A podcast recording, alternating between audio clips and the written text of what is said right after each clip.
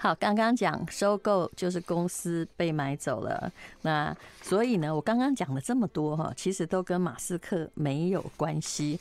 你看马斯克有多厉害哦，他简单粗暴，我全要，直接呢一条小鱼也不漏出去。百分之百收购下来之后，想怎么玩就怎么玩。但听朋友发现，这样好像不太需要哈。我不知道美国法令怎样，不需要开股东会耶。哦，就我自己一个人 坐在那里就好了，全部股东就是本人这样。整个收购的价金在美金四百四十亿，以现在汇率呃台币一点三兆。其实我对兆没概念，因为从来没有看过那么多钱。溢价百分之三十八，所以原。股东应该很开心，就本来如果一百块，你就变成一百三十八块哈。简单的算就是这样。那马斯克大概付了三千五百亿台币的溢价哦。你知道三千五百亿是多少吗？等于第一银行所属的第一金控的总市值。那为什么他要收购呢？我相信他是个聪明人。呃，也一定有他自己的看法，但是他认为言论自由很重要，是民主运作的基石。哈，他要好好的保护这个数位的言论广场。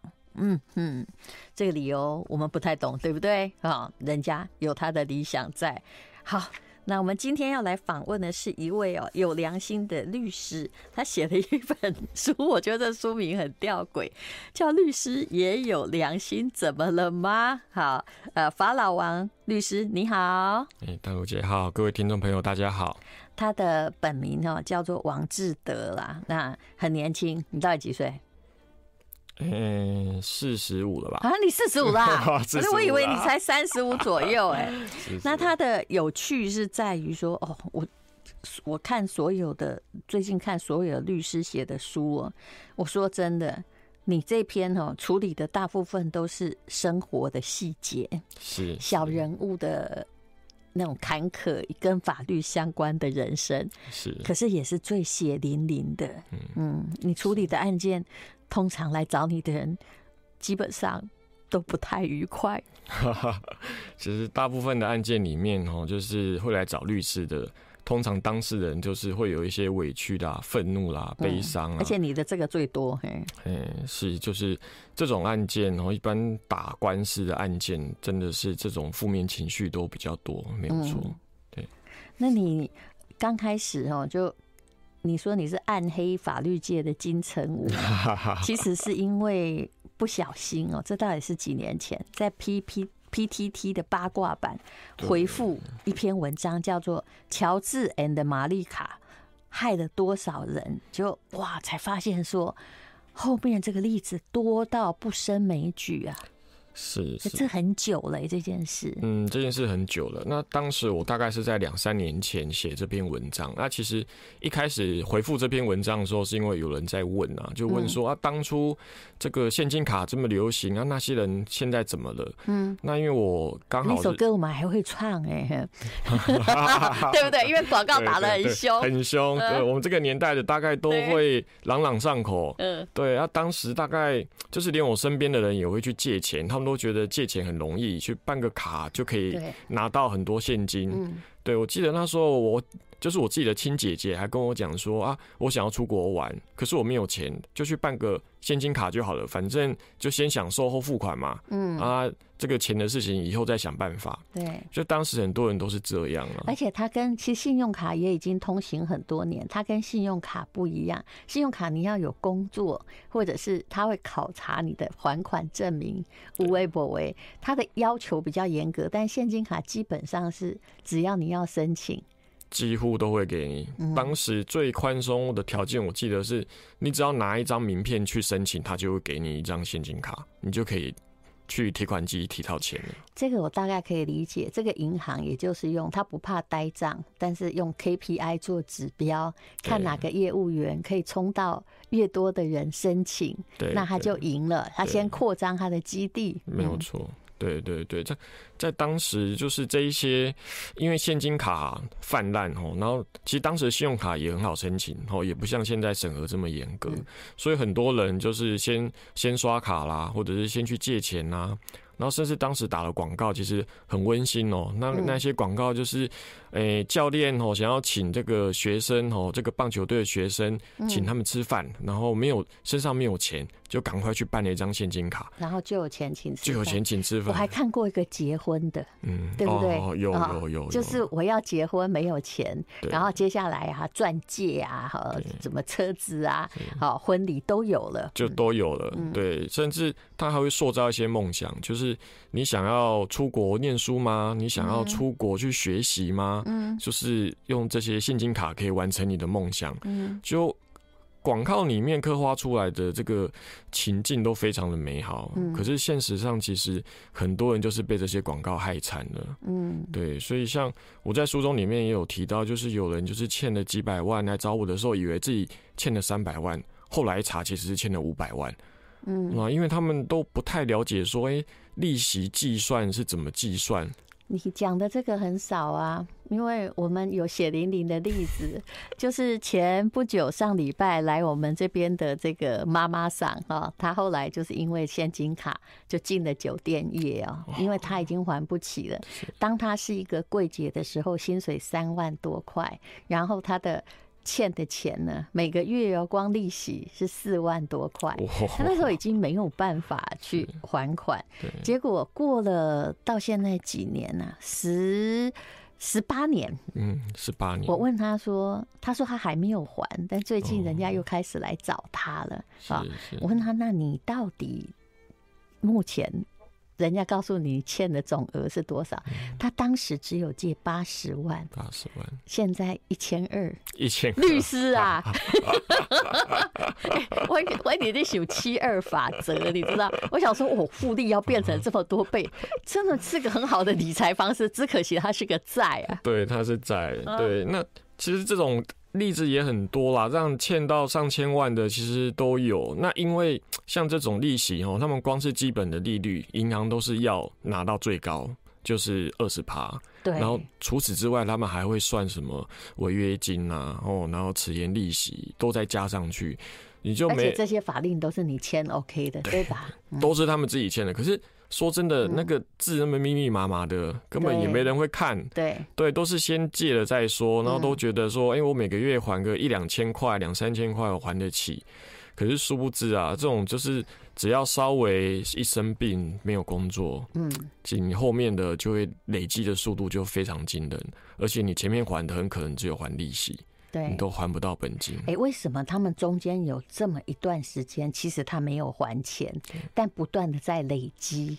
是不是他们的某些东西被当不良债权卖掉了？对，像这种哦，通常就是银行要个几年要不到之后，哈，就是把它给卖出去。嗯，那卖出去中间还还会有个问题是说，卖出去大概会有一段时间都不会有人来要债。对。所以他们误以为不用还，对对对，他们就会以为不用还。我遇到了每一个苦主都是这样想。I like 103，I like radio 不一样。怎么说？你先说这个例子，我们再来讲说 为什么到底很久没有来跟你讨钱，为什么最近都一窝蜂？有没有？而且这几年就出笼了，然后就变成了我们法老王律师的主要案件。对，是是，像就是银行有虽然。以往哦，就我刚接这种案件的时候，我都会觉得说，银行他们那个。金额是系统计算出来的，理论上不应该出错，除非他当初的参数设错。嗯，可是有些案子真的我也想不通，就银行来跟我们要的时候，其实那个金额就不正确。比如说，像我之前有个案子，他其实本来就是要来申请更生的，那其实就是要把所有资料都算进来，可是他单独对其中一笔，等一下我们再来介绍 what is 更生。就 单 单独对其中一笔哦，中我记得那时候是那个某中字头的银行哦，然后他的这个债权。那不知道为什么，就是当事人一直跟我坚持说他欠的应该只剩下十几万。嗯，对，我就说好，那欠下十几万加上利息，应该也会累积很多啊啊！可是银行来要是大概要一百多万。嗯，对，那他就说不可，绝对不可能这么多，因为他剩下十几万是之前房子被拍卖的时候才计算过的。还了之前是多久啊？哎，大概他来找我之前有可能，这也没有。他来找我的时候，大概前两三年哦，房子被卖掉，结果对，哇，这这是遇到银行还是黑道啊？这我也是在那时候百思不得其解。后来我们针对这个部分，我们就提出异议，然后也打一个官司。嗯，就后来银行来的时候。因为那个银行也换很多手了，来的人他还搞不清楚，因为他都是不良债权，一批一批被卖掉，一批卖掉，而且他们内部的承办人也会一直换人，哦，因为那个其实流动率很高啊。那换人之后，他到现在这一手，他说他也搞不清楚为什么会变这样。然后也不知道为什么 为什么会金额对不上，然后他也不想当黑道，不想当，对对对，然后到最后是法官出来当和事佬，就说好了，不然既然你们也搞不清楚，不然我们就猜一个金额，然后我们就把它和解掉，好不好？结果呢？对，然后他就一开始他也是说哦，我们有权限，可是他后来回去跟主管讨论，后来发现他们自己内部的。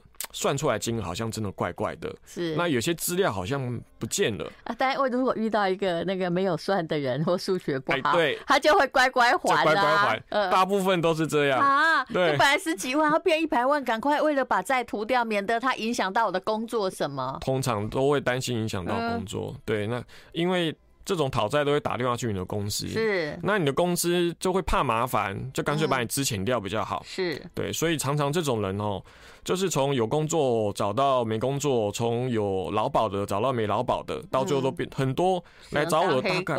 对，就是当黑工，嗯、就是打零工，没有这个劳保，没有健保，其实很惨呢。其实很惨，就等于是在金钱世界没有任何人格权。对对对对对，然后名下也不能有户头。嗯，对，其实蛮惨的。所以后来呢？后来那一件，对，后来就协调多少钱？我好想知道。后来协调好像是协调到二十几万。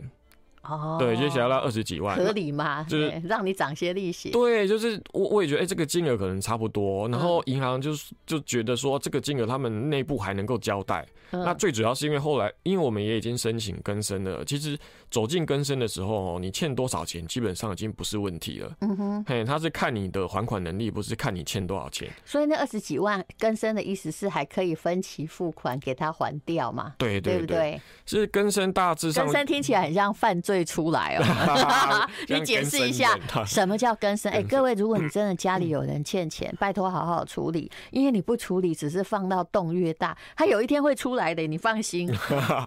对，像更生哦，其实就是让法官去裁定一个金额，然后让你每个月还，然后还六年。嗯，哦，就是不管你什么案子，就是还六年或最长还到八年，然后你每个月要还多少，不是看你欠多少，是看你。的收入还多少？对，是看你能能还多少。这听起来很合理呀。对，因为其实之前的这种案件哦，逼死很多人，对，也害死很多小孩。因为当时父母如果说要逃债，就会带着小孩逃嘛。嗯，小孩也没办法上学。嗯，有的甚至这个父母欠债跑去自杀，拖着小孩一起去。那这种案件层出不穷。那后来为了要解决这种社会案件，才立了这个消费者债务心理条例，哦，就是来解决他们的问题。不过我说真的哦，我觉得其实债务人跟债权人也蛮可怜。债权人借钱出去的时候，有的也是是希望说你还钱啊，对不对？对。他没想到你后来还去跟地下钱庄借，搞得自己这个任何东西都要不到，对不对？那好，所以。这件事有两件事啊，如果你欠债，你的确要用比较理性的方法寻求解决之道，因为现在法律可能会救你。那第二是，如果你现在真的很多钱，你也没事，不要借人家。我说真的，否则你等下你看过多少例子？也就是说，也许他欠的，你说欠多少债不重要，只要走入更深嘛。我那看不见呢？哎，你看过有多少化解成多少的？有有。我之前有一对夫妻，他们两个人各一个欠了两，一个欠了两三千万，一个欠了三四千万，来找我。本来要做更生呐，那这时候做更生就不能更生，就是变成要做清算，因为有法律有规定，超过一千两百万不能做更生。哦，那就只能整个把它还掉，因为你也还不掉嘛，每个月扣不掉嘛。一千两，基本上你会欠到一千两百万以上的哦，其实。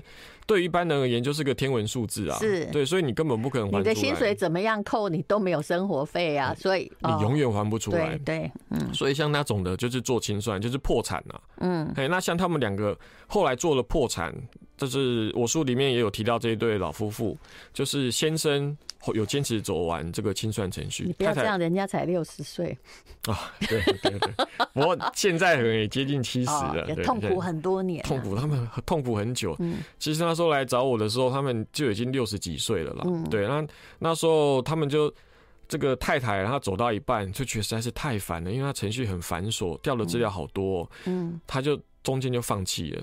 那后来先生就走完，走完的时候就是最后一次开庭，法官就问说：“哎，这个债权人有没有什么意见？”然后债权人银行就站起来说：“他们觉得六十岁的人应该还有工作能力，还是应该要还钱。”然后另外一个说：“啊，这个欠这么多钱都不还，就会带坏社会风气。”然后我就 我心里就讲的都是实话，但是可能是废话，是废话。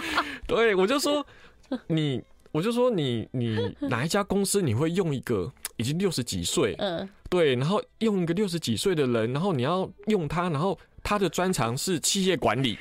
对，你怎么会找一个六十几岁？不会不会，绝对不可能嘛！我去找也找不到了，老马妈用吗？不不不，淡如姐找什么工作都找得到。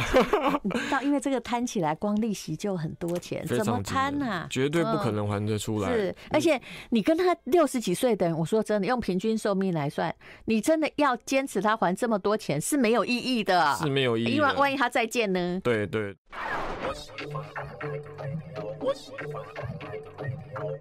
好，更生与清算，更生就是希望你在有工作能力的时候，然后你活得下去，然后又有一部分钱可以还钱，那这要经过法院的裁定嘛？那刚刚讲的就是六十岁了，当年那先生跟太太，其实太太的钱主要是先生欠下来的，对对，他是当保人，对，被连带的，然后一个四千，一个可能两千多万，对，先生把那个程序走完了，对，嗯，然后后来呢，啊。你刚刚讲那个银行还是不让他破产？对，对啊，当时在最后一庭，就是银行就坚，就是有一些银行人员就站起来说，他他觉得才六十岁还有工作能力啊，那有的是说啊，欠这么多钱不还，这是会给社会带来不好的示范。对，那像这种当然听起来会觉得。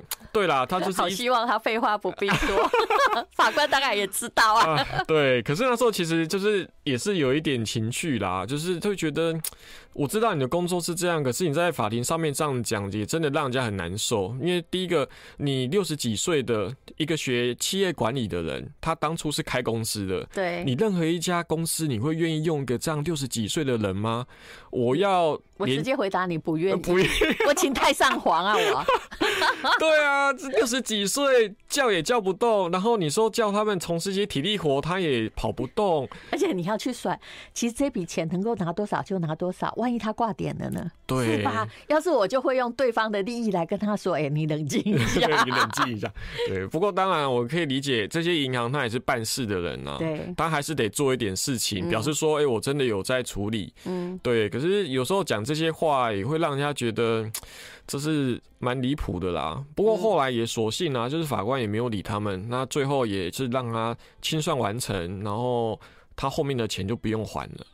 但总共还了多少啊？他就他后来都没有还了，就从走进程序之后就就不用还钱，债务就免除了。嗯，就是破产嘛，破产的意思。对对对。那破产之后，请问那个呃。破产之后会安状哦，就是你要先跟社会大众解释一下。就通常有时候法院就会给一些禁奢条款啊，就是说你后续有一段时间，你可能就是嗯不能够做一些奢侈的行为，哎，就是比如说不能坐计程车啦、搭高铁出国玩啊，然后诸如此类的，就是不要让人家觉得说我今天破产了，然后我再不用还，可是我还是继续过我的爽日子。哎，不好意思，律师，你讲一讲社会公益吧。之前有那个很有名的啊，哦，什么店的破产的啊，你他都没有坐计程车吗？没有买名牌吗？这不是真的嘛？是是是，是他们就是有别的方法。的确是，就比如说，哎，他不能坐计程车，可是说真的，坐计程车谁知道？嗯、啊，你不能坐高铁。可是他还坐宾利耶？为什么？坐宾利，他就那个一定都不是挂在他名下的车。突然，你让我发现破产 好像是一条捷径。对，就破产之后，哎、欸，我就把财产过到别人名下，也真的有人这样。应该知道我在说谁吗？其实很多很多，其实很，尤其是这些有有办法的啦，嗯、那他们其实就会用这种手法把债务都免除掉，甚至是他也不去处理，反正你也追不到我。对对，那像之前。不要被黑道仇杀就好，就是不要让那个大哥刚好欠到大哥的钱。通常他们黑道的钱都会还的。对，就来哦，大白话大实话。哎，来的通常是欠银行的，因为银行他们怎么样，他们来顾形象也不会去找黑道。可是他们来的哦，百分之九十以上欠的都是银行的债务，那通常不会有欠私人的债务，也不更不会有那种地下钱庄的。是。地下钱庄应该早就被解决，早就被解决。对，就是直接把他抓去卖这样子。对，没有。那像他们有的就是有的来真的还有欠那种钱庄的，那我就跟他讲说：“你确定你要办吗？”律师，你能解决钱庄的吗？是是，都跟他们讲说不能解决啦。那当然就是就是有时候真的有必要，可能还是会去问一下以前的客户啦。哎，然后呢？有有被你曾经解决过的钱庄吗？诶、欸，没有，你就直接说，请找别人，好不好？这不好说，这不好说。对，不过其实黑就是我们以为的黑道钱庄什么的，他们有他们的做事的规矩啦。哎、嗯，所以不是像我们想的那样子，就是找黑道来讨钱就一定讨得到，或者是说找黑道解决债务就一定能够处理。如果真的可以，当初当初某个。捧性艺人怎么会搞成这个样子？是他们有他们的做事情的方法啦。其实这个案子你会觉得好像借钱的人也很可怜，但是你有没有想过那些钱庄也都血本无归？对，血本无归，其实蛮惨的。之前也真的有债债权人来找我，对，他就说啊，那个他欠他钱，然后当初讲的很好听，他利息收的说真的也不高，他才收两分，两分在民间算很低了，两分也是二十趴呢，也是，可是。但是合法，对，合法。在在民间算算算很低的啦，民间就是以地下而言算，地下而言算低的啦。通常是说三分、四分，甚至说到五分的那种都都有啦。所以说两分算是合理的。嗯，两分不好意思，用七二法则而言，这个不到四年会加倍。好，合理合理，来继续说。对啊，对啊，就是当然啦，就是这一些哈。诶、欸，我们看起来是很高，可是对于有急用的人哈，或是他们是急用急还呐，那所以通常利息算起来，实际上利息也没那么高。嗯，可是通常会去借钱的人哦，就是常常就就会越越欠越多，然后越欠越久。那像这种最后就还不出来。嗯，可是对于这些借钱的人，有些也不是黑道啦，嗯，他们其实有时候也是基于朋友的这个情谊借他。对，我听过比较惨的是，真的就是我诶、欸、不跟他收利息。然后借他钱，借他四五十万，借债务人四五十万，结果债务人后来跑来找我做更生，然后他四五十万后来算一算，我帮他算一算，他只拿得回去大概四五万块。哦，就四五万块的本，四五十万的本金只拿回去四五万块，都没有利息。我觉得债权人好惨，债权人超惨。对，那干脆就一笔给他还掉算了，但是他又还不掉，还不掉。对不对？可是他。去找你做更生，表示我也是 是想要解决啦，对不对？是啊，他还是有想要解决。其实我觉得我人生中非常好的一个经验，就是三十岁之前，我就是个乐善好施的人。我借给别人的钱，没有人还我过，真的，不管几万，一块钱也没有人还过。但我就太晚认识你了。对对，不好意思，那时候你可能还在仓开党库哦。后来我就学到了一个经验，原来以前法律系的系主任告诉我们是对的，他们那时候充满。那女性歧视就指责我们这些女生说：“我跟你说，你们呢就只要做到两件事情。第一件事哈，反正你们他意思就是我们一定走入家庭哈。然后他会跟我说，呃，第一个就是不要借朋友钱，通常你都失去钱，而且失去朋友。” I like 我把这个刚刚的真实笑话讲完，不过要先告诉你，这本书是时报出版的哈。法老王律师王志德，我相信节目播出之后，很多人很想要知道，哎，到底怎么找到他？因为乔治与玛丽卡，哇，当时就可能借了像我说的借八十万，后来要还到一千以上的人，到底全台湾有多少个啊？而债权和不良债权一直被转卖，嗯嗯，对，到底有多少个？很，我记得那时候我看过个统计哦，就是像这些卡债然后还不出来的，就有几十万人，几十万的债务人，当时是这是被这一些债务哦。呃，这些卡债现金卡，搞了几十年了，对，搞了几十年，到一直到现在都还有很多。我认为啦，因为真的有把这件事情完结掉的人，恐怕比那个现在还欠债的人少得多，少很多。对，而且那个债务常常就因为那个两分啊，三 三年多就 就涨一倍嘛，对不对？所以他就涨到了一个很可怕的状况。好，刚刚讲到那个台大法律系，当时。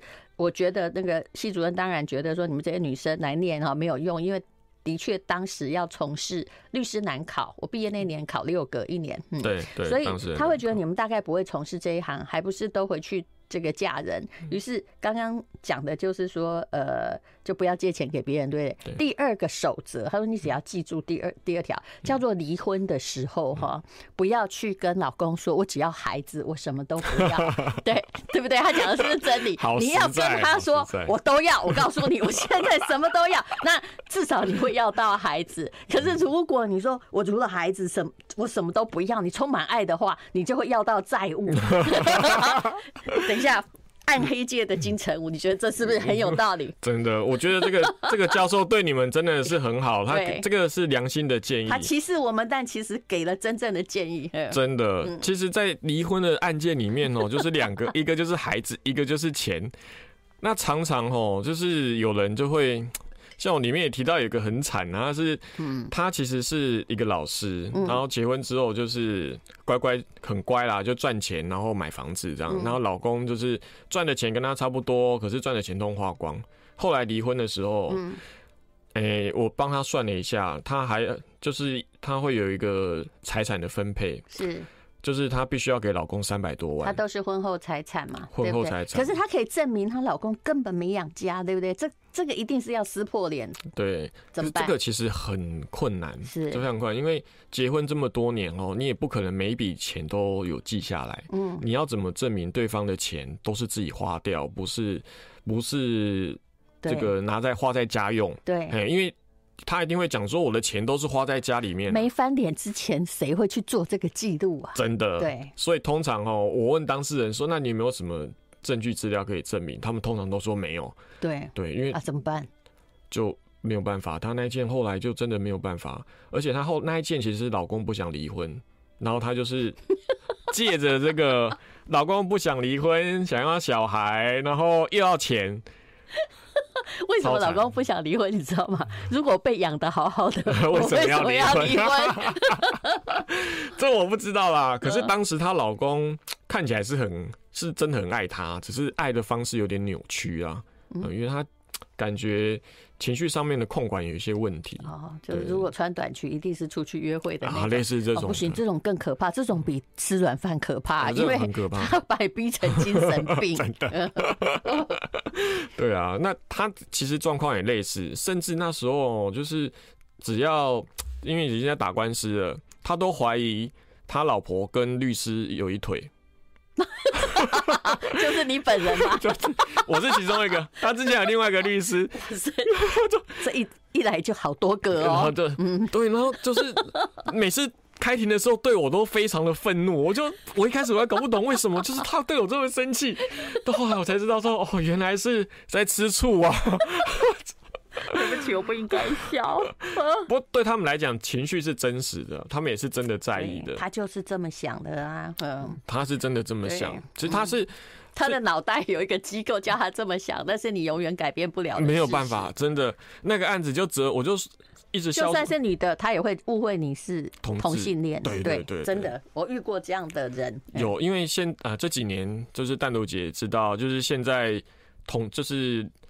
哎、欸，性别平等啊，哎、嗯，所以多元，对，所以像这一些，这些都见怪不怪了啊。幸好我那个还是在比较早的时候打，那时候他可能还没有接收到这些这么多资讯啊，不然那时候可能就算是女律师，她大概也会怀疑。对，不过他那个案子真的四方都很痛苦啊。结果呢？还有小孩，对，小孩也应该也很苦，嗯。小孩其实很苦，我小小孩我有见过，就是是已经开始有一些，就是会有一些情绪上面的一些控管的问题。所以呢，对，那结果呢？后来结果我就是帮他争取到小孩，然后婚礼成，然后把金额减少，减差不多多少？哎，其实也是付了两百万哦，也少不了太多了。少不了。但是有些时候，如果可以花钱消灾哈，让过去种种成为沉没成本哈。你看，我现在比较不像法律系，比较像商学院的。我觉得这也是一种不错的方式。是是。等一下，我们再回过头来，你上次有个那个五六十岁的，对，六十岁的那个老先生，他就破哎不，我今天干嘛？我都快了，干嘛说人家老先生？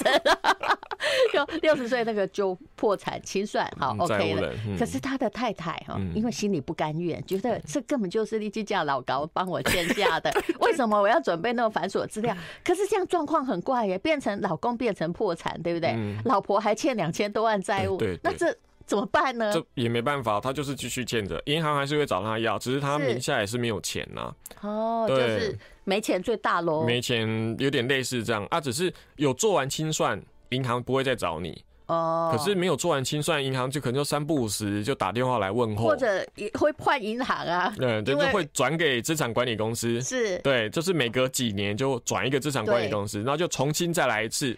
哎，然后就会寄信啦，打电话啦，去你们家找你啦。哎、嗯，我一直想问一个问题，我好想知道那个财务的比例，也就是今天银行向你一个资产管理公司，不知道已经换了几手，也许过了十几年，嗯、他来跟你讨一百万，他买那个不良债权的成本到底是多少？好，我听到的，哎其实我听到的，哎，哎，花，比如说欠一百万，然后花二三十万买来的，算是盘子。就是买贵了，对，通常是买一层以下，嗯哼，就是可能一百万，他可能是花就是七八万，甚至五六万就买来。那有的是那种大量包裹式的，就是一大包这样子，那根本也分不清楚是几万，搞不好三千块，因为他已经很难讨了嘛，很难讨。经过好几手，就是越卖越便宜嘛。因为第二手我可能花二十万，啊，既然我只花二十万，我卖出去，我卖我中我里面还会有讨到一些嘛。我扣掉之后，我卖出去有赚，我就卖了。对，就是用一个 package 的概念。所以今天有人来跟你讨债，事实上你有权利跟他哈，只要那是成年债务，你应该你又没有东西可以抵押哈，你应该跟他画 paragame，就是讨价还价嘛，对对不对？其实多少是有一些空间呐，尤其是你名下没有财产的时候，那个空间就很大。是对。那像以往我们的经历是，如果说你是有一些特殊状况啊，什么单亲家庭啊，或者是中低收入户啊，嗯。这种甚至你会还到本金以下，哦，然后还可以打好几折这样子。但我也有朋友，他后来创业成功，你知道，中间二十年都没有人来跟他讨。哦，这种好惨哦。对，突然创业成功了，对，然后本来比如一百多万，他跟他要三千，还在磋商的过程中，你有什么建议哈？哎，像这种其实可以去注意一下，他有没有过期。过期是说，像他们来讨的时候，有些是已经超过十五年的。不是五年，只要来通知你一次就通知过期吗？对，可是他有的，哎、欸，我之前那一件有一件，就是中间银行完全没有去做，就没有来通知，然后就真的就过期了。好，律师也有良心，怎么了？赶快去看时报出版的这本书。I like